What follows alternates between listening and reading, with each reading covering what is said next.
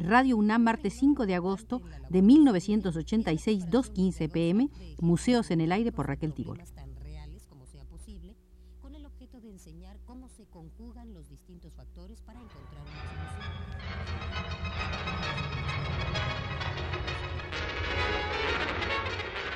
Radio UNAM presenta Museos en el Aire. Un programa a cargo de Raquel Tibol, quien queda con ustedes.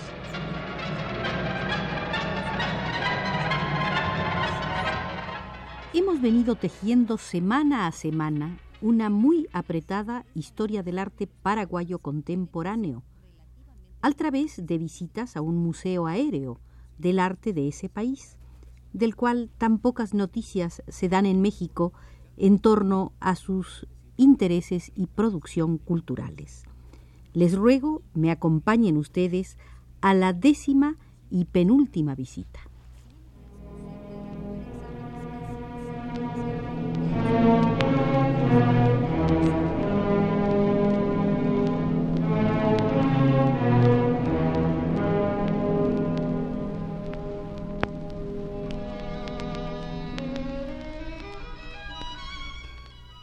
Paraguay vivió en la década de los 60 el entusiasmo por los programas desarrollistas y los capitales norteamericanos y el sueño de la Alianza para el Progreso y el desarrollo hacia afuera. Su crecimiento económico real era aún sumamente lento y el proceso de industrialización prácticamente no existía. San Pablo y principalmente Buenos Aires, sedes de los experimentalismos de avanzada, de los que se tuvieron directamente las fugaces experiencias vanguardistas paraguayas, estaban condicionados en su práctica artística por los nuevos procesos de industrialización y el impacto de las transformaciones tecnológicas. Gran parte de las experiencias de vanguardia estaban financiadas por empresas industriales interesadas en muchos casos en promover transformaciones ligadas a materiales introducidos por las mismas empresas. En el Paraguay las experiencias surgidas en los últimos años de la década de los 60 no estaban apoyados naturalmente por ninguna empresa y menos aún por el mercado. Casi ningún artista podía entonces vivir de su trabajo profesional, mucho menos lo haría el vanguardista. Los objetos las ambientaciones y experiencias varias, aún apoyados por instituciones culturales, eran por lo general financiados por los propios artistas y construidos por ellos con materiales baratos. Pero esta misma característica habría cierta posibilidad de dar un sentido propio a experiencias que debían enfrentar imaginativamente dificultades y escasez de medios. La madera, el cartón, las telas, el papier maché, los desechos y utensilios viejos sustituían en la versión paraguaya al acrílico, el plástico, el poliéster y a las técnicas lumínicas y electrónicas pagadas por las empresas en las ciudades mayores de Latinoamérica. Y así como en estas metrópolis la producción artística pudo salvarse en muchos casos de ser nada más que instrumentos de programas de promoción industrial a través de la utilización de los nuevos materiales y técnicas para un crecimiento propio, en el Paraguay muchas experiencias pudieron librarse de constituir solo remedos locales de aquella producción, inventando soluciones particulares y respondiendo de alguna manera a ciertas exigencias propias.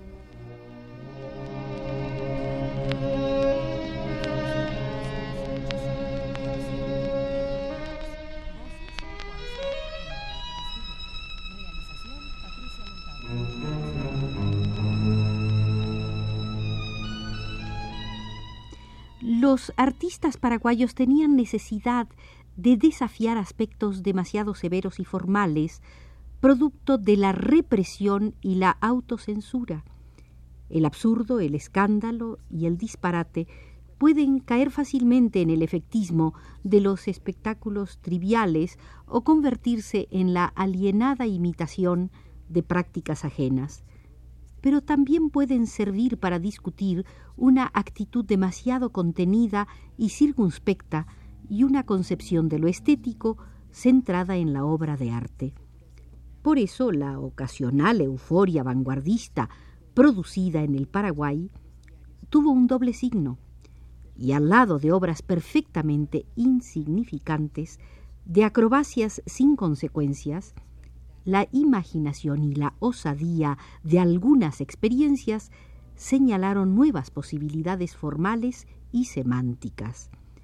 Aún así, lastimosamente, este momento no pudo constituirse en una investigación más o menos rigurosa acerca de un alcance mayor y un significado más rico de la experiencia estética.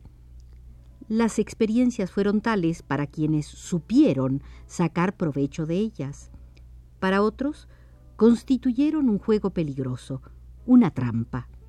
A algunos les preocupaba el sentido de la alienación de las imágenes extranjerizantes, a otros el riesgo del atraso y el estancamiento. En 1969, una galería de Asunción presentó la muestra titulada Buscando la raíz. Reunía obras de Migliorisi, Márquez, Krasniansky y otros artistas se pretendía ridiculizar la búsqueda de las esencias nacionales a través de un lenguaje desenfadado que juntaba posiciones de avanzada con elementos de folclore, la tradición o la fauna locales. Un falo hecho de tela rayada con los colores nacionales y colocado sobre un cubo negro con la inscripción Raíz encontrada en las riberas del Adquidaban Niwi puede ilustrar el espíritu irónico y la posición antilocalista de la exposición. A los participantes les parecía demasiado pobre y limitada la austeridad local, demasiado acartonado el intento de centrarse en la búsqueda de lo propio.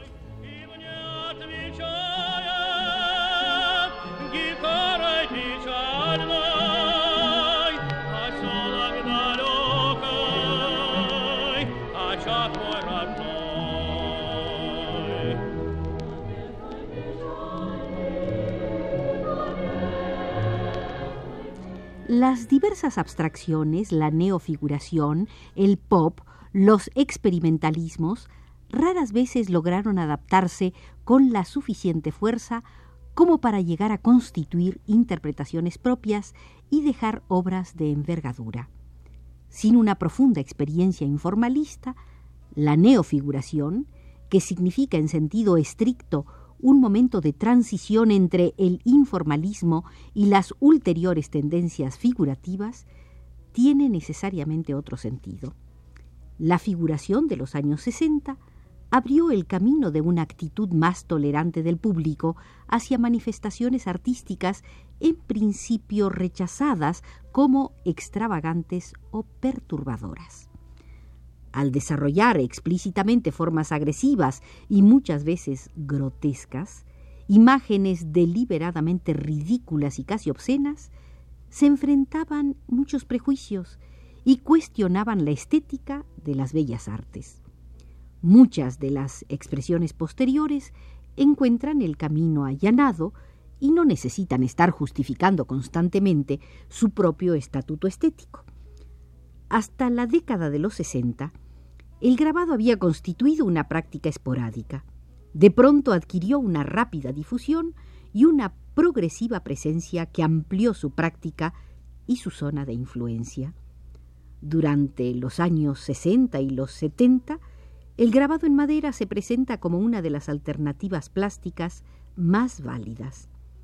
La pintora, grabadora y escritora Josefina Pla señalaba el cauce idóneo que ofrecía el grabado por la posibilidad de trasladar a su juego de blancos y negros el violento contraste de la luz y la sombra tropicales en un ambiente en el cual la inundación lumínica hace difícil la captación de los tonos intermedios. La tosquedad, la rusticidad esencial de la madera establece una cierta afinidad con las formas elementales de la vida y la pasión paraguayas. Por lo demás, la madera es elemento dominante en el Paraguay, país sin rocas, abrumadoramente forestal.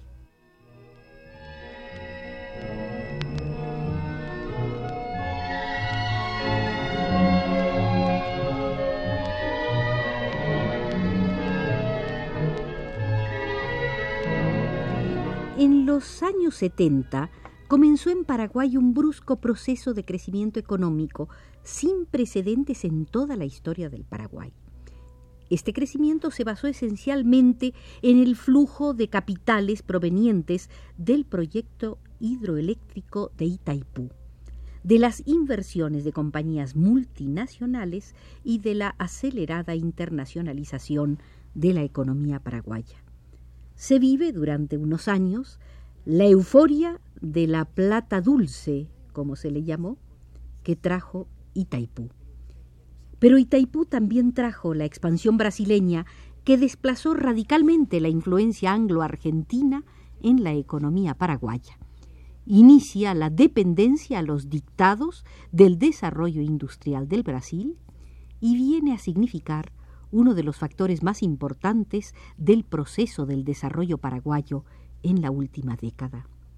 Esta situación facilita, por un lado, la incorporación de la obra de arte al circuito mercantil y la consiguiente consolidación de un mercado de arte que marca las condiciones de la producción artística.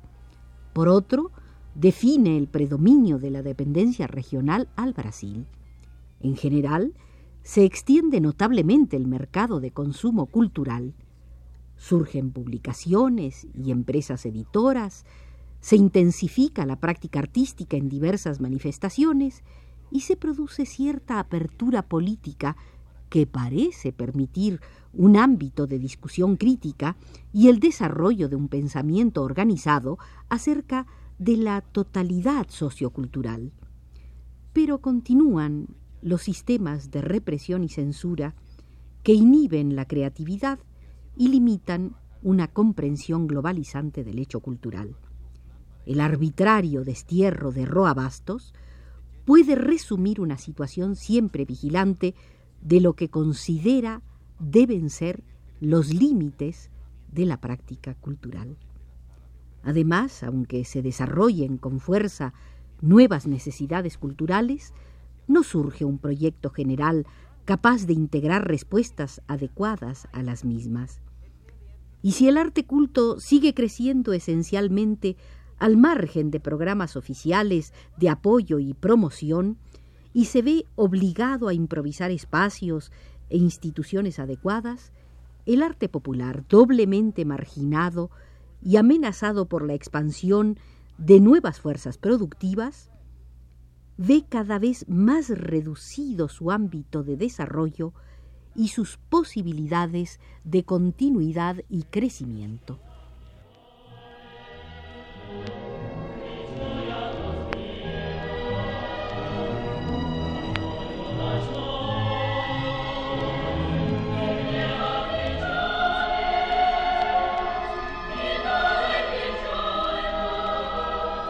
En la década de los 70 comienza a consolidarse en Asunción un mercado artístico encarado por primera vez con un sentido sistemático y continuado.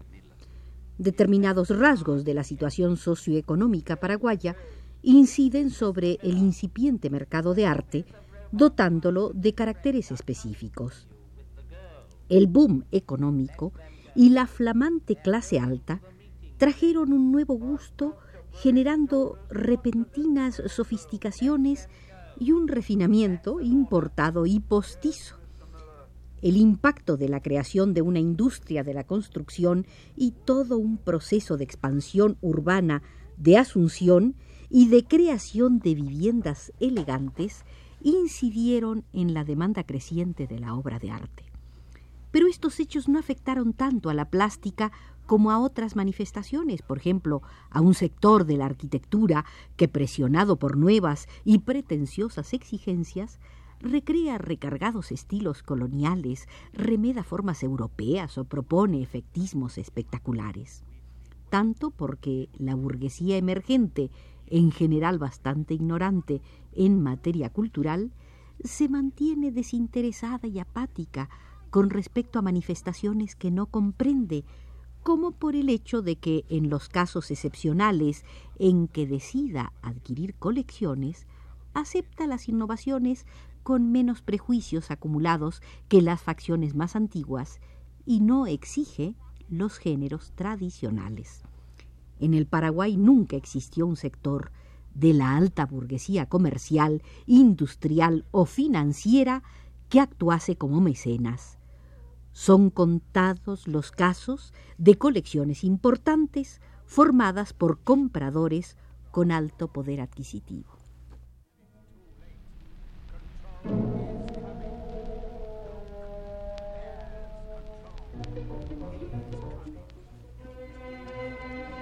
Concluimos por hoy nuestra ya larga visita al Museo del Arte Paraguayo, dirigido siempre por el historiador y crítico Ticio Escobar. Cuánto se parecen los hechos allí ocurridos a los de muchos otros países de América Latina, Asia y África. Agradecemos a Arturo Garro habernos vigilado desde los controles.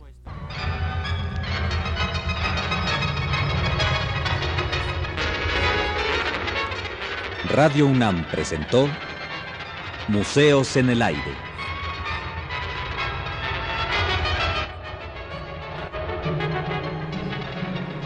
Un programa de Raquel Tibol.